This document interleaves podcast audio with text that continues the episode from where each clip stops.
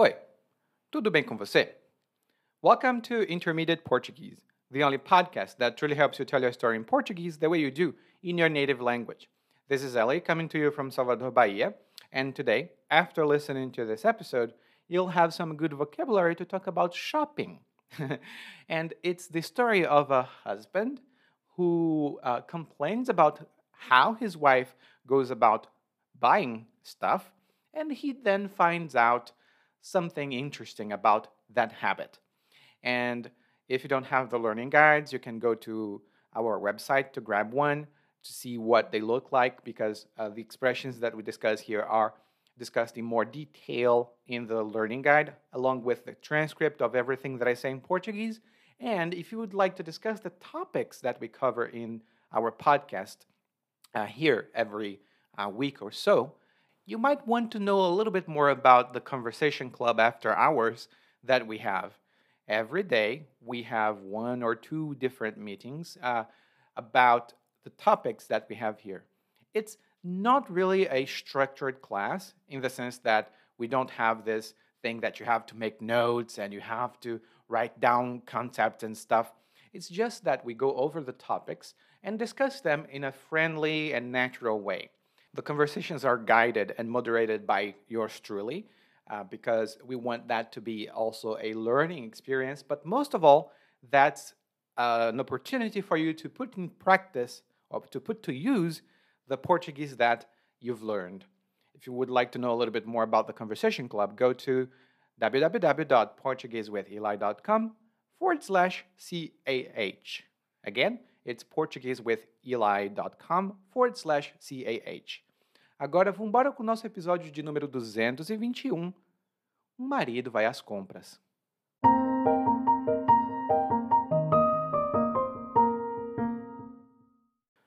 Talvez eu não seja o melhor dos maridos, mas tampouco sou um dos piores. Não que eu seja essas mil maravilhas. Sei dos meus defeitos e tento saná-los, mas tem vez que é difícil arrancar o mal pela raiz. Veja só a minha relação com minha esposa. Ela acredita numa coisa chamada terapia de varejo. Confesso para você que, para mim, esse termo é inédito. É que eu sou das antigas e essas coisas modernas de gente jovem sempre me escapam. Mas, voltando ao assunto, essa terapia de varejo nada mais é que aquela extravagância de ir a uma boutique, encher o sacolão de roupas sem nem ir ao provador e depois passar tudo no cartão. Eu bem que aceitaria esse desbarato. Com essa vida de cão que a gente leva, a gente tem que fazer como disse a Marta Suplicy. Mas é que a gente já está numa situação russa. Mais um pouquinho e a gente fica no fundo do poço. Minha esposa reclama, diz que eu estou cerceando a liberdade dela usar o dinheiro da casa. Concordo, mas o pior cego é aquele que não quer ver. Bom, depois da última, porém, vi que ela ficou combalida e resolvi ver a questão pelo lado dela. Talvez houvesse alguma coisa que eu não entendesse muito bem.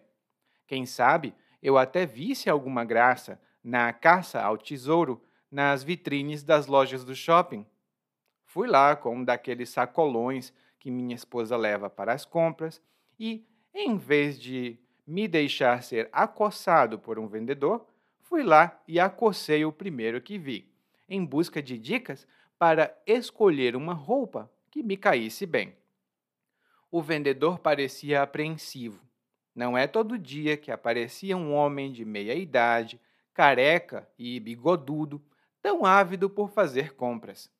Mas mesmo assim, me ajudou a escolher as roupas dos cabides e a experimentá-las. No final de um dia longo de compras, me dei conta da euforia que era comprar vestuário. E desde então, minha esposa é quem tem que me segurar. Senão, vou à loja e compro tudo.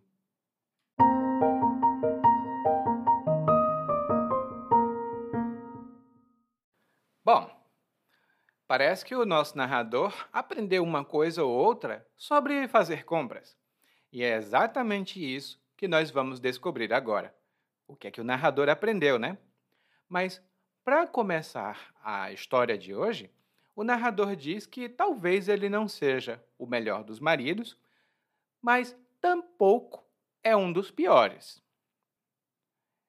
Talvez eu não seja o melhor dos maridos, mas tampouco eu, eu sou um dos piores. Bom, e quando o narrador diz tampouco sou um dos piores, isso significa que também não sou um dos piores. Essa é uma palavra um pouco mais formal, tampouco, mas ela é usada no português brasileiro. E um exemplo que eu posso dar para você é: Eu não gosto de chocolate, tampouco de sorvete. Não sei por que você me oferece sorvete de chocolate. Eu não gosto de chocolate, tampouco de sorvete. Ou seja, essa pessoa não gosta de chocolate e também não gosta de sorvete. Se você fala espanhol, muito provavelmente reconhece essa palavra, tampouco. Então pode utilizá-la em português também. Daí o narrador continua: Ah, não que eu seja essas mil maravilhas. Sei dos meus defeitos e tento saná-los, mas tem vez que é difícil arrancar o mal pela raiz. E aqui nós temos algumas expressões e estruturas que são interessantes para você se você estuda e fala português. A primeira delas é não que eu seja blá blá blá. E lá no guia de aprendizagem eu tenho algumas notas adicionais. Mas não que eu blá blá blá é uma das estruturas que ativam o subjuntivo. Então, não que eu entenda muito, mas eu posso ajudar. Lá no guia, nós temos informações detalhadas sobre essa expressão. Agora vamos ao vocabulário. Hum? E a primeira palavra que nós temos aqui é defeito. E o defeito é uma característica negativa, é um aspecto negativo de uma pessoa. Isso normalmente torna essa pessoa menos interessante ou menos agradável. Por exemplo, um defeito que eu tenho é que eu sou muito procrastinador. Esse é um defeito que eu tenho. Eu procrastino e procrastino e nunca faço nada na hora certa. Bom, esse é um defeito que muitas pessoas têm, né? A outra palavra que o narrador utilizou aqui é que ele tem os defeitos dele, mas ele tenta sanar os defeitos ele tenta sanar os defeitos. E quando nós dizemos sanar, nós queremos dizer remediar ou resolver um problema. Por exemplo, enquanto eu estava brigando com minha amiga, acabei dizendo muitas coisas que não queria. E agora ela está com raiva de mim eu estou tentando sanar a situação.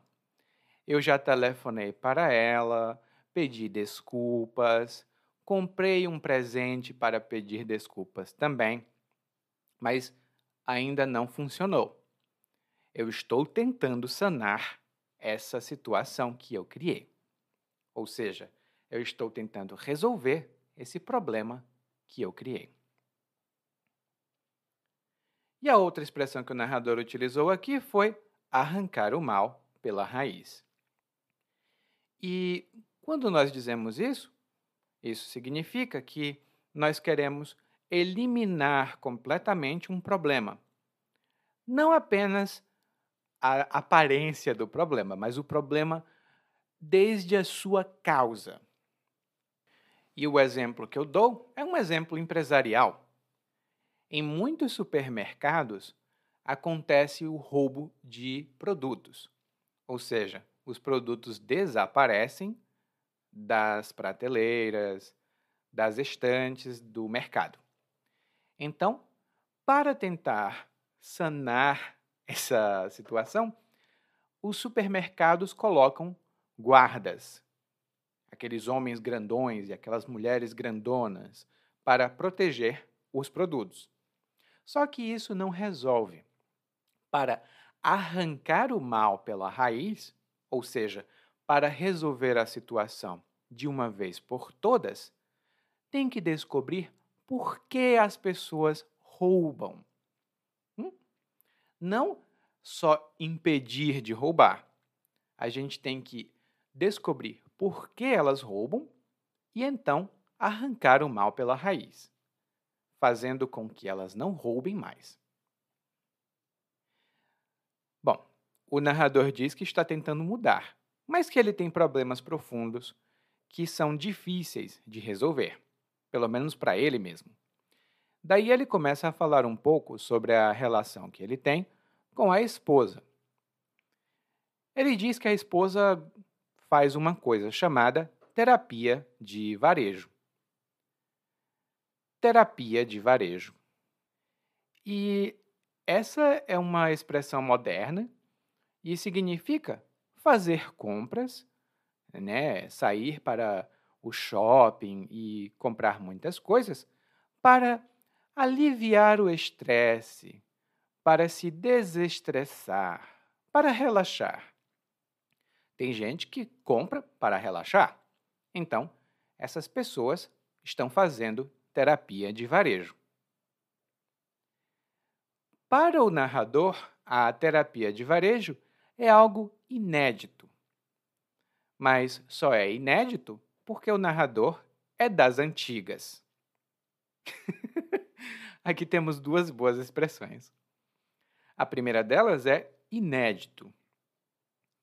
E inédito é algo que nunca foi visto, nem ouvido e que nunca foi conhecido antes. Normalmente nós falamos de filmes inéditos, livros inéditos, mas nós também podemos dizer que alguma coisa para nós é inédita. Então, quando o homem foi à Lua pela primeira vez, isso foi algo inédito na história da humanidade porque antes nenhum homem jamais tinha ido para a Lua. Tampouco pisado na Lua. Bom, mas o narrador diz que isso só é inédito para ele porque ele é das antigas. E quando a gente fala que alguém é das antigas, ou alguma coisa é das antigas, isso significa que essa pessoa ou coisa é de um tempo passado, de uma época passada, que é muito diferente do que nós temos agora. Por exemplo, muitos jovens hoje em dia gostam mais da música das antigas. Muitos jovens hoje em dia preferem a música das antigas. Ou seja, eles preferem as músicas que foram é, criadas e gravadas, talvez em 1960, 1970, e não no ano corrente. E aí ele diz: é, como eu sou das antigas, essas coisas modernas de gente jovem sempre me escapam. e escapar aqui significa que algo não é compreendido ou que algo não é entendido muito bem. Eu posso dizer, por exemplo, eu pensei que eu tinha entendido o filme completamente, mas esse detalhe me escapou. E esse detalhe faz toda a diferença. Ou seja, eu assisti o filme e teve um detalhe que eu não entendi ou que eu não percebi. Então esse detalhe me escapou. E às vezes, quando eu converso com as pessoas, As pessoas estão falando sobre algo e eu digo: Oh, você pode repetir esse último ponto? Tem algo que está me escapando. Você pode repetir esse último ponto porque tem algo que está me escapando. Bom, apesar de o termo escapar ao narrador, né, terapia de varejo, ele entende agora o que é.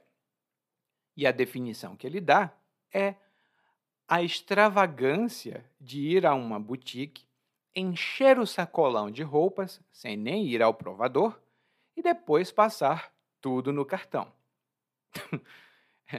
ele, ele não tem uma visão muito positiva disso, não. Porque ele chama a terapia de varejo de extravagância. E a extravagância é qualquer comportamento ou ação exagerada. Se eu pego, por exemplo, 20 hambúrgueres para comer, isso é uma extravagância. Mas normalmente nós usamos essa palavra para falar de gastos também. Quando você gasta dinheiro e gasta excessivamente, isso é uma extravagância. E aqui eu posso dar um exemplo pessoal para vocês. Durante muito tempo, sentia dor nas costas e procurava todo tipo de solução, mas não encontrava nada. E aí eu fiz uma extravagância. O que foi que eu fiz? Eu comprei uma cadeira de massagem. É uma cadeira de massagem automática que você liga e ela faz uma massagem tão relaxante nas costas. Mas foi uma extravagância, porque custou muito dinheiro e agora eu não uso mais. então nem precisava. Custou muito dinheiro e eu nem uso mais. Então foi uma extravagância.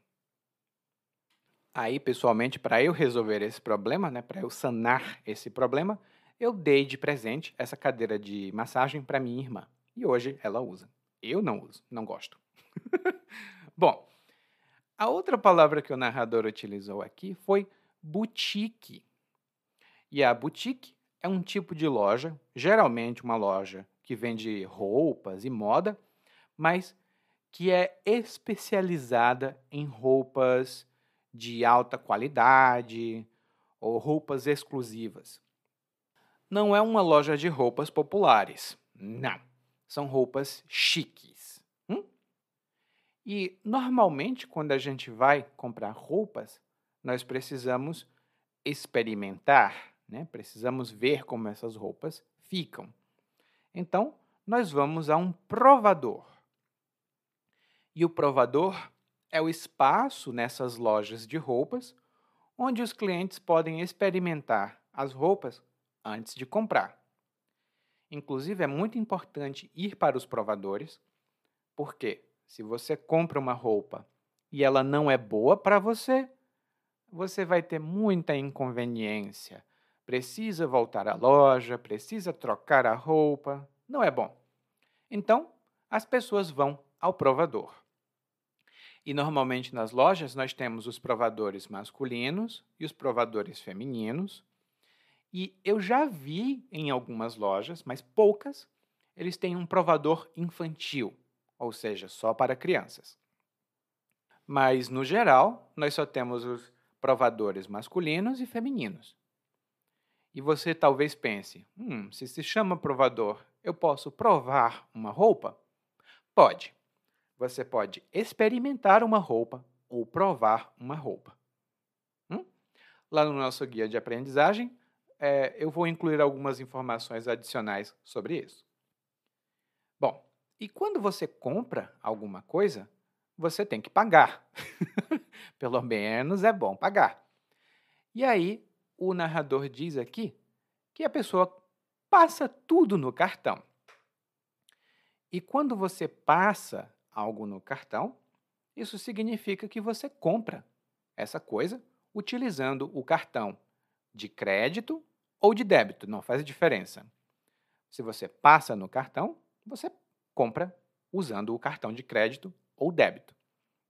Aqui no Brasil, geralmente, nós usamos crédito. E geralmente a gente pergunta, quando nós somos trabalhadores da loja, é, como você vai pagar? Ou como você prefere pagar? Ou qual é a forma de pagamento? E aí o cliente diz: Ah, eu vou passar no cartão. Lá no guia de aprendizagem tem algumas notas adicionais sobre esse tipo de interação. Bom, depois de explicar o que é a terapia de varejo e dizer que a esposa dele gosta disso, o narrador começa a falar um pouco da situação financeira em que eles estão. Ele começa dizendo que até aceitaria esse desbarato, porque eles têm uma vida de cão e eles têm que fazer, como disse a Marta Suplicy. Mas a situação está russa. Uh, caramba, nós temos muita coisa aqui que falar. A primeira expressão é o desbarato.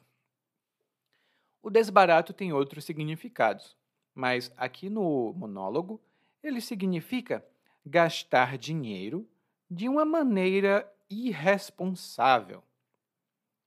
Quando alguém gasta dinheiro sem pensar no que precisa pagar, nas suas obrigações, ela está cometendo um desbarato. Por exemplo, eu até ganho um salário bom. Eu ganho razoavelmente bem. Mas com o desbarato dos meus filhos, todos os meses, eu mal tenho dinheiro para comprar comida. Porque os meus filhos compram videogames, eles fazem dívidas, eles fazem compras que não podem pagar e depois pedem a minha ajuda. Então, como todos os meses eles fazem esse desbarato, eu que acabo tendo problemas. A segunda coisa que o narrador falou é que, bom, ele até aceitaria esse desbarato, esse gasto irresponsável, pois eles têm uma vida de cão. E quando nós dizemos que a vida de cão é uma vida difícil, uma vida sofrida, com muitos problemas e obstáculos. Por exemplo, quando eu era mais jovem, eu levava uma vida de cão. Trabalhava das oito da manhã às oito da noite, pegava ônibus, três horas para ir, três horas para voltar, chegava em casa, dormia, acordava, voltava a trabalhar. Era uma vida de cão. Hoje, graças a Deus, minha situação melhorou. Nunca mais quero ter aquela vida de cão que tinha quando mais jovem. E cão aqui é uma outra palavra para cachorro. Hum? Às vezes você vai ouvir vida de cachorro, mas é muito raro. Normalmente é vida de cão. Lá no nosso guia de aprendizagem eu tenho uma notinha sobre essa expressão e do porquê nós preferimos a palavra cão. E o narrador diz: Bom, a gente tem uma vida de cão. Então a gente deve fazer como a Marta Suplicy disse. e isso tem relação tem relação com uma política brasileira, a Marta Suplicy, que tem uma frase muito famosa, eu vou explicar melhor lá no guia de aprendizagem, mas todo brasileiro que tem mais de 25 anos ou 20 anos vai lembrar que a Marta Suplicy disse que, numa situação problemática, as pessoas deveriam uh, relaxar e aproveitar a vida. Não com essas palavras. E lá no guia de aprendizagem eu tenho uma observação do porquê foi tão engraçado a Marta Suplicy dizer isso. Mas basta saber que ela era e é uma pessoa pública aqui do Brasil que disse essa frase famosa: relaxa e aproveita. Hum? Bom, então, se você tem uma vida difícil, você tem que relaxar e aproveitar. É isso que o narrador quer dizer. Mas, infelizmente, a situação em que eles estão não é boa. É uma situação russa. E aqui, russa não tem nada a ver com o país, Rússia. Hum? é uma palavra que tem a mesma pronúncia, mas a escrita é diferente. E quando nós dizemos que algo é russo, né, uma situação russa, geralmente, isso significa que nós estamos numa situação difícil, uma situação com muita dificuldade, com muito problema. E é uma coisa engraçada aqui no Brasil que nós temos umas 15 maneiras de dizer situação difícil. Uma delas é situação russa. E um exemplo que eu posso dar é um exemplo que eu escutava muito quando eu era criança. Meu filho, eu até gostaria de comprar um brinquedo para você, mas infelizmente a situação está russa e a mamãe aqui não pode comprar nada. Eu até gostaria de comprar um brinquedo para você, mas a coisa tá russa. E isso significa a situação está difícil. Financeiramente, nós não estamos indo bem. E aí o narrador disse: mais um pouquinho e a gente fica no fundo do poço.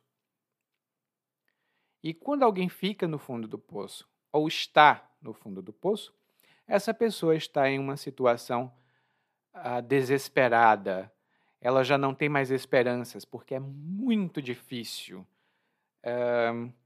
e quando alguém está no fundo do poço, ela pode estar lá porque ela tem problemas financeiros terríveis ou porque ela tem problemas emocionais.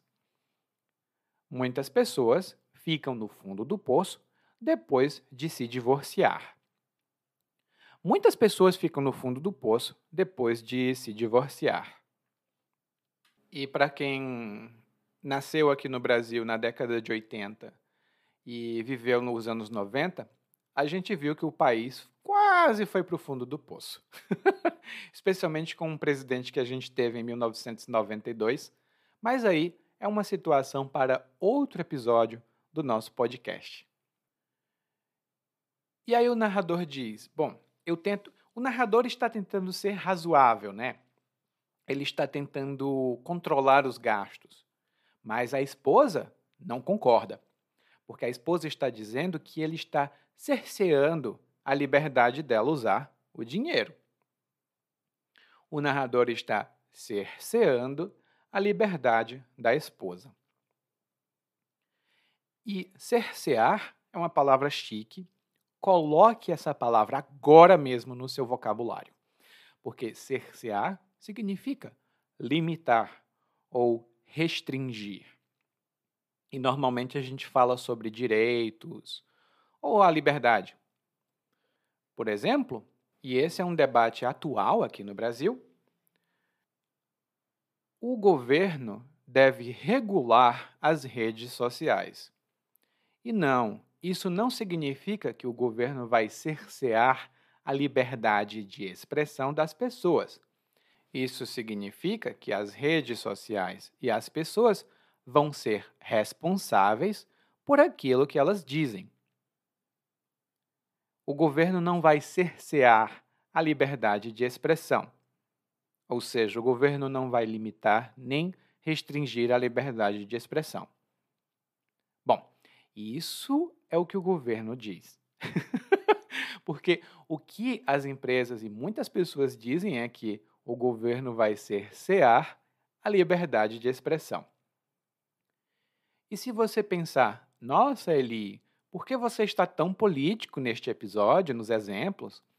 Bom, é porque essa palavra, cercear, é muito utilizada em contextos políticos ou contextos de sociologia.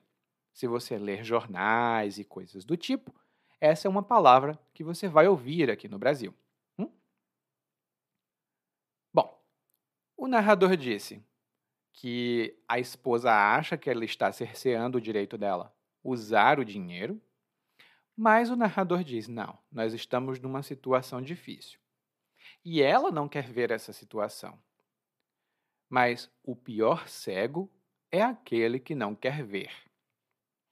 O pior cego é aquele que não quer ver. E nós utilizamos essa expressão para falar que a pior forma né, de ignorância é quando alguém não quer reconhecer a realidade. A realidade está ali, dizendo: Oi, eu estou aqui, me veja. E a pessoa não quer ver a realidade, ela não quer reconhecer a realidade, ela quer dizer. e, e a imagem que me vem à cabeça é uma pessoa que coloca os dedos nos ouvidos e ela fica. Ela coloca os dedos nos ouvidos, ela fecha os olhos e fica lá lá lá lá lá lá lá lá lá lá lá lá lá lá para não ouvir o que estão dizendo e nem ver o que estão mostrando. Então, o pior cego é aquele que não quer ver. Talvez hoje em dia, com esse clima de ah, politicamente correto nas expressões, talvez algumas pessoas reclamem dessa expressão, porque está dizendo que ser cego é uma coisa ruim e tal e tal e tal. E eu concordo, tem alguma coisa negativa aí mas é uma expressão muito utilizada nas nossas conversações aqui no Brasil. Daí o narrador é, provavelmente discutiu ou brigou com a esposa, não sei. Ele não fala claramente, mas ele diz que depois da última, a esposa dele ficou muito combalida. E por causa disso, ele resolveu ver a questão pelo lado dela. E aqui temos duas boas expressões. A primeira delas é combalida ou combalido. E alguém que está combalido é alguém que está fisicamente ou emocionalmente muito fraco, muito cansado. Muito provavelmente, essa pessoa fez muito esforço e ela está cansadíssima, física ou mentalmente. Por exemplo, depois de lidar com tantas reclamações de clientes, eu fiquei combalido. Depois de lidar com tantas reclamações de clientes, eu fiquei combalido. Ou seja, eu escutei tantas reclamações, os clientes disseram tantas coisas negativas para mim e eu fiquei emocionalmente exausto. Eu fiquei combalido. E a outra expressão, que é muito comum nas conversas aqui no Brasil, é ver a questão pelo lado de alguém. E quando eu digo que eu vejo a questão pelo seu lado, pelo lado dele, pelo lado dela, isso significa que eu entendo o ponto de vista dessa pessoa a partir da perspectiva dela, né? a partir do entendimento dela sobre uma situação. Por exemplo, meu irmão me emprestou mil reais e eu disse que pagava esse dinheiro agora nesse mês. Mas eu tive tantos problemas de saúde e não consegui ganhar dinheiro para pagar o empréstimo. Eu perguntei ao meu irmão se ele podia esperar mais um mês. E ele disse: Não posso esperar. Veja pelo meu lado. O dinheiro que eu te emprestei era o dinheiro da minha casa. E agora a minha casa não tem dinheiro porque você não me pagou. Bom, eu consigo ver pelo lado dele. Mas será que ele também não pode ver pelo meu lado? Ou será que ele não pode ver o meu lado? Bom, essa situação é complicada. tá todo mundo no fundo do poço e eu não sei quem é que está mais errado. Bom, bom, mas quando você vê a questão pelo lado de alguém, isso significa que você entende um certo problema ou situação a partir da perspectiva de outra pessoa. Ah, e eu posso dar outro exemplo. Muitas pessoas dizem: ah, os brasileiros se atrasam muito. Eles nunca são pontuais. Bom, eu concordo, eu sou brasileiro. Mas veja a questão pelo nosso lado. Você já viu o trânsito no Brasil? É impossível a gente chegar em algum lugar a tempo. é terrível. Então veja a questão pelo nosso lado. O trânsito aqui é ruim. Ah, E aí o narrador diz: Bom, é, eu resolvi ver essa situação com a perspectiva da minha esposa, porque talvez eu visse alguma graça na caça ao tesouro nas vitrines das lojas do shopping. Se eu visse a situação pelo lado dela, né? Visse a questão pelo lado dela, talvez eu visse alguma graça na caça ao tesouro nas vitrines das lojas do shopping. Esse narrador é muito poético. Estou gostando dele. Bom, aqui nós temos algumas expressões interessantes. O primeiro é ver graça. E quando a gente vê graça em alguma coisa, isso significa que a gente acha essa coisa interessante ou divertida. Por exemplo, eu sou brasileiro, mas eu não vejo nenhuma graça no futebol. Eu sou brasileiro, mas eu não vejo nenhuma graça no futebol. Por que as pessoas são tão malucas quando o assunto é futebol? Eu não vejo graça no futebol. Ou seja, eu não acho o futebol interessante, divertido ou uh, agradável. Bom, a outra expressão que o narrador utiliza é a caça ao tesouro. E a caça ao tesouro Originalmente, é um jogo onde os participantes têm que encontrar coisas específicas em lugares escondidos. Mas aqui no monólogo, significa procurar coisas para comprar, coisas interessantes, coisas boas, que são difíceis de encontrar. E o exemplo que eu posso dar é um exemplo que realmente acontece comigo. Às vezes, eu vou às livrarias procurar um dicionário. Eu gosto de usar dicionários, sabe? Então, eu tento encontrar os dicionários bons, mas encontrar um dicionário bom é uma caça ao tesouro. Eles nunca estão onde você espera e é muito difícil encontrar um bom que você goste. E é realmente verdade. Tem um dicionário que eu estou procurando desde o ano de 2012 Aí você vai dizer, ah, Eli, você não está procurando muito bem. Eu tô. é um dicionário de tradução antigo, de 1960. Meu Deus, e é uma caça ao tesouro. Eu não encontrei esse dicionário ainda. Ah, difícil, viu? Mas voltando ao, ao monólogo, o narrador disse que talvez ele visse alguma graça na caça ao tesouro nas vitrines. E a vitrine é a parte da frente de uma loja, qualquer loja, onde os produtos são exibidos, onde os produtos são mostrados para atrair os clientes. Muitas vezes, os clientes estão passando na frente de uma loja e eles veem alguma coisa interessante na vitrine e dizem: Hum, eu quero ver esse produto. E aí elas entram na loja, porque elas viram alguma coisa na vitrine. E aí o narrador resolveu ir à loja. Ele pegou um sacolão de compras e dentro da loja ele acossou o primeiro vendedor que ele viu. E o narrador utilizou essa palavra muito interessante, acossar.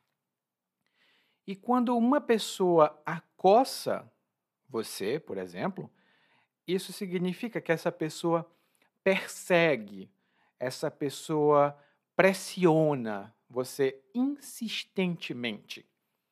Ela vai para cima de você e fica falando com você e pressiona você a fazer alguma coisa. Por exemplo, os jornalistas acossaram o político atrás de respostas para as suas perguntas.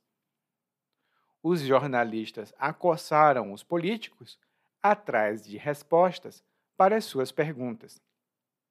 Muito provavelmente os jornalistas ficaram: Ei, senhor, você pode responder isso? Por que isso aconteceu? Por quê? Por quê? Por quê? Por quê? Por quê? Eles estão acossando o político. E, no caso aqui, é uma coisa bem comum no Brasil, não sei como é no país de você, mas aqui no Brasil, quando você vai a uma loja, um vendedor ou uma vendedora se aproxima imediatamente e diz: Posso ajudar? E aí você diz: Eu estou só olhando. E a pessoa diz: Tudo bem, eu estou aqui para ajudar. E ela não sai de perto de você. para onde você vai, ela está junto, está muito pertinho ali, acossando você, é, querendo que você compre alguma coisa. E o narrador acossou o vendedor atrás de dicas para escolher uma roupa que caísse bem nele. E quando nós falamos que uma roupa cai bem na gente, por exemplo, uma roupa cai bem em mim, ou uma roupa me cai bem, isso significa que ela parece boa, ela parece muito adequada para mim. Por exemplo, um, eu acho que eu estou um pouco acima do peso. Então, uma roupa tão pequena não cai bem em mim. Uma roupa tão pequena não cai bem em mim. E isso às vezes acontece. As pessoas me dão roupas de presentes e são roupas de academia. Eu digo, eu sou uma pessoa um pouco grande. Essas roupas são pequenas, elas não caem muito bem em mim, não. Lá no guia de aprendizagem eu tenho algumas observações adicionais sobre essa expressão. E o narrador diz que o vendedor parecia apreensivo. Afinal, não é todo dia que um homem de meia idade, careca e bigodudo, tão ávido por fazer compras, aparece. E aqui temos várias palavras. A primeira delas é apreensivo. E uma pessoa apreensiva é uma pessoa ansiosa, é uma pessoa preocupada porque ela acha que alguma coisa negativa pode acontecer.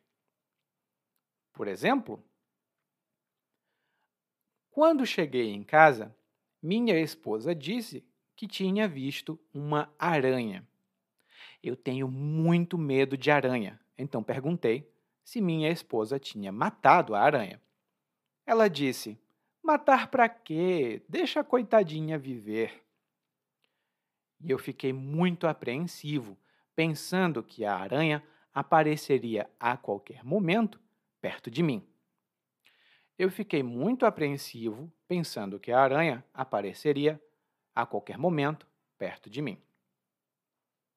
E esse sou eu. Se alguém diz, tem uma aranha nessa casa, eu vou passar o tempo todo apreensivo eu não vou ficar calmo de jeito nenhum. E o vendedor ficou apreensivo porque ele normalmente não vê um homem com as características do narrador procurando roupas. E quais são as características do narrador? Bom, sabemos que o narrador é de meia idade. E quando nós dizemos que alguém é de meia idade, um homem de meia idade, uma mulher de meia idade, isso significa que essa pessoa tem ali entre 40 e tantos anos até 60 anos. Uma pessoa de 40 anos talvez não goste da definição de meia idade. Talvez ela diga: Não, eu sou coroa, que é um termo que está lá no guia de aprendizagem. Mas, tecnicamente, é perto dali. E uma pessoa com mais de 60 anos é uma pessoa idosa. E no Brasil nós dizemos que ela está na melhor idade. Então, muito provavelmente, o narrador tem entre 45 e 55 anos, talvez. Essa é a primeira característica, ele é de meia idade. A segunda característica é que o narrador é careca. E quando a gente diz que alguém é careca, isso significa que essa pessoa não tem cabelo na cabeça. Eu, por exemplo, hoje eu estou careca porque eu gosto de cortar o meu cabelo muito curto. Então, eu fico careca, fico sem nenhum cabelo na cabeça. E normalmente, na minha época, os bebês nasciam carecas. Hoje em dia eu não entendo. Essas crianças nascem todas cabeludas, né, com muito cabelo. É estranho para mim. E a terceira característica do narrador é que ele é bigodudo. Ou seja, o narrador tem um bigode muito grande ou muito cheio. Ele é bigodudo. E esse homem, de meia idade, careca e bigodudo, está ávido por comprar roupas. e quando a gente diz que alguém está ávido por fazer algo, ele está ávido, ela está ávida, isso significa que essa pessoa está entusiasmada, ela está muito animada para fazer algo. Por exemplo, eu estou ávido por viajar para outros países. Eu estou muito entusiasmado para viajar para outros países. O que não é verdade nesse momento, mas em geral sim. Mas eu sou muito ávido por idiomas, por exemplo. Eu sempre estou muito entusiasmado para aprender, para falar idiomas. Mesmo estando apreensivo, o vendedor talvez tenha pensado: hum, aí tem, tem coisa, aí tem problema. O vendedor ajudou o narrador a escolher roupas que estavam nos cabides e a experimentar essas roupas. Ah, e o cabide é uma peça onde você pode pendurar roupas. Nas lojas de roupa, os, as roupas normalmente ficam penduradas nos cabides. E o narrador diz no final: Bom, depois de um longo dia de compras, eu me dei conta da euforia que era comprar vestuário. e a euforia é, a, é um sentimento de felicidade, de animação. É algo extremo. Você está muito eufórico ou muito eufórica. E uma pessoa que ganhe na loteria pode sentir euforia. E muitas pessoas que gostam da terapia do, do varejo, né, a terapia de varejo, aliás, gostam da euforia que elas sentem quando compram muitas roupas, ou muitas coisas em geral. E o vestuário são as roupas em geral. Todo tipo de roupa é um vestuário ou uma peça de vestuário. Bom, antes o narrador não estava nada feliz com os gastos da esposa né, nessa terapia de varejo. Mas agora a situação mudou, porque é o narrador quem faz as compras. E a esposa dele tem que segurar o narrador, se não, ou seja, do contrário, se isso não acontecer, o narrador gasta todo o dinheiro da família. Bom, eu não sei contar você se você gosta ou não gosta de terapia de varejo. Eu gosto dessa terapia para comprar comida, mas aí é um problema, hein? Para mim, pelo menos. Para a loja é perfeito. E agora nós vamos ouvir o monólogo mais uma vez, mas dessa vez na velocidade natural, porque eu vou ali comprar umas coisinhas. Com licença, tá? Talvez eu não seja o melhor dos maridos, mas tampouco sou um dos piores. Não que eu seja essas mil maravilhas, sei dos meus defeitos e tento saná-los, mas tem vezes que é difícil arrancar o mal pela raiz. Veja só minha relação com minha esposa. Ela acredita numa coisa chamada terapia de varejo. Confesso para você que, para mim, esse termo é inédito. Eu é que eu sou das antigas e essas coisas modernas de gente jovem sempre me escapam.